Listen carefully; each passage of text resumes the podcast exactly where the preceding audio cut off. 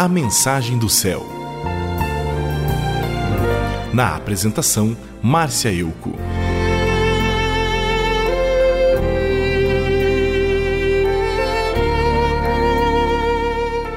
Mateus, no capítulo 5 de seu Evangelho, escreveu que Jesus disse que todo aquele que se ira contra o seu irmão estará sujeito a julgamento.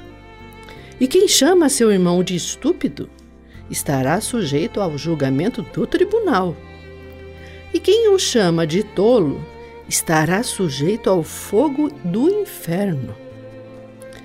Bem, você pode achar que a sentença para esta atitude é muito drástica. Mas considerando que todo ser humano foi criado à imagem e semelhança de Deus, quando você pronuncia um palavrão para alguém, involuntariamente também está ofendendo ao Criador.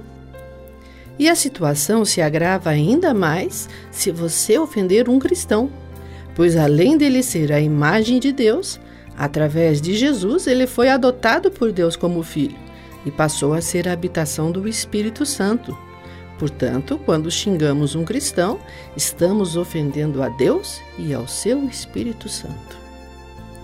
Além do mais, quem se ira contra outra pessoa está agindo de modo totalmente contrário ao mandamento de Jesus, porque ele ordenou amar o próximo.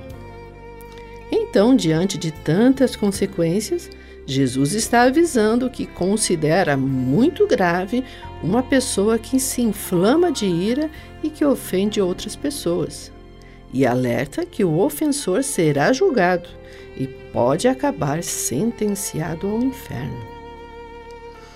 Em todos os ensinamentos de Jesus sobre pessoas que agem dominadas pela raiva, não encontramos nenhum respaldo onde a ira é permitida ou justificável, nem mesmo em situações onde a ira procede de uma busca pela justiça.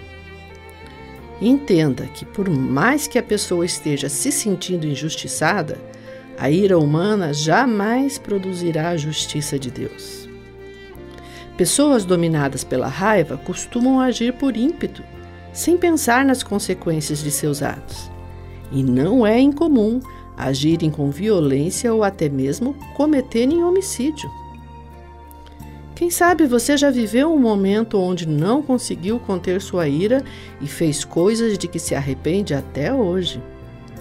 Ou quiçá já testemunhou uma cena onde as pessoas agiram dominadas pela raiva. São cenas terríveis. Por exemplo, torcedores de times de futebol se confrontando com violência e muitos palavrões. Ou, por exemplo, facções políticas se insultando.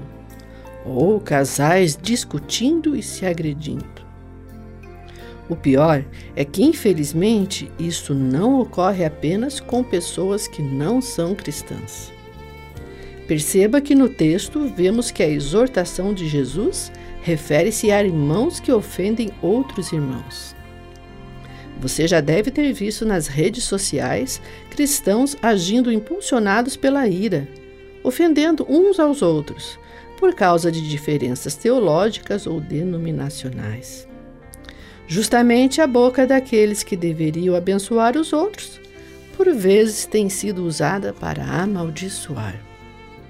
E ao invés de apresentarem ao mundo o amor de Deus, estão se envolvendo em contendas públicas.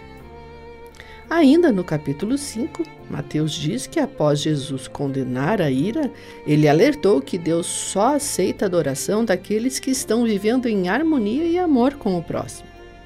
E que antes de ofertar, ofertar qualquer coisa para Deus, é necessário primeiro pedir perdão a quem ofendemos e fazer as pazes. Pois para Deus, pior que insultar alguém é não pedir desculpas ou não liberar perdão. Esteja atento, cuide para não pecar quando estiver irado e procure não ficar o dia inteiro com raiva. Não deixe o sol se pôr sobre sua ira. Reflita no que Jesus ordenou e nas consequências eternas que ele alertou. Pense, é insensatez continuar alimentando um lobo voraz, sabendo que a qualquer momento ele pode te devorar ou atacar alguém que você ama. Seja abençoado em nome de Jesus.